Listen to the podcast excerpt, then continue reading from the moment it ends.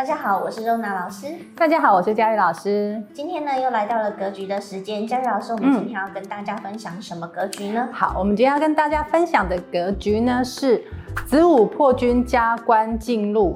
这个格局呢，又称为阴星入庙格，感觉很棒哎。子午二宫逢破军守命，加吉星必然位置三宫。嗯，三宫听起来很了不起哎。那破军星呢，在地支位的子位跟午位坐命的时候，这个位置呢，呃，如果遇到吉星，好，这边指的吉星呢是化权跟化禄。丁年跟己年呢，在午的位置会有一颗禄存星。甲年破军会化权，也会到吉星的话呢，它就可以位置三宫。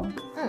这个三宫呢，听起来好像就是很大的官位的意思。那其实呢，这个三宫不只是只有官位大而已哦。某个层面来说呢，三宫呢是可以掌管整个国家的军权的领导者。破军星呢是颗大破大立的这个星曜，为了梦想不顾一切勇往前进的这个大将军。破军化权呢是破军星相对稳定的这个状态。因为了梦想勇往前进的时候呢，会更加的去思考，更加的去呃琢磨应该要怎么样来做这。件事情，丁年跟己年呢，在五的位置呢，会有一颗禄存星。那禄存星呢，可以承旺我们的主星破军星这一颗主星，更加的稳定的往自己的梦想前进。对应在现代，如果这个人在大公司当中呢，就可以主导业务的高层呢，或者是自己创业的人，这类聪明又有梦想又敢往前冲的人呢，呃，运线走得好的时候，很容易就有不错的成就。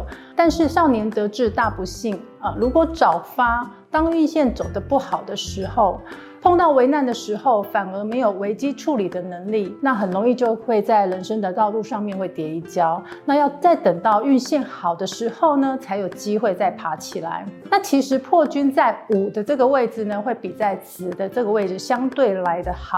那因为破军在五的位置的时候，在命盘上面的太阳会是在旺位，太阳在旺位的时候呢，巨门会是亮的。破军星在五的位置坐命的时候，巨门星呢会是他的。仆役宫，那阴星入庙格呢？这个格局主要就是说，这个人可以领导人家去开创事业的这个意思。癸年呢，地支位的子位呢，会有一颗禄存星。癸年破军化禄，巨门化权。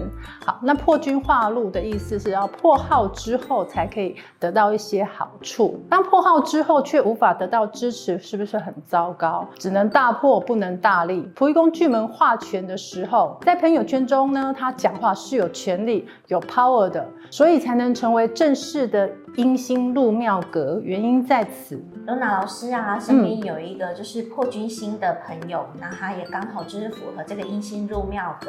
那通常破军星做命的人啊，男的帅，女的美，而老师呢，刚好认识的是一位美女。那这个美女呢，她当然就是哎，家世背景还不错，自己又非常的努力。她现在呢，除了是呃公司的高阶主管之外，她还另外发展她自己多元的兴趣，譬如说成为一个歌手啊，然后自己帮自己录制专辑啊，然后甚至还分享她自己的作品，在她有闲暇之余的时候。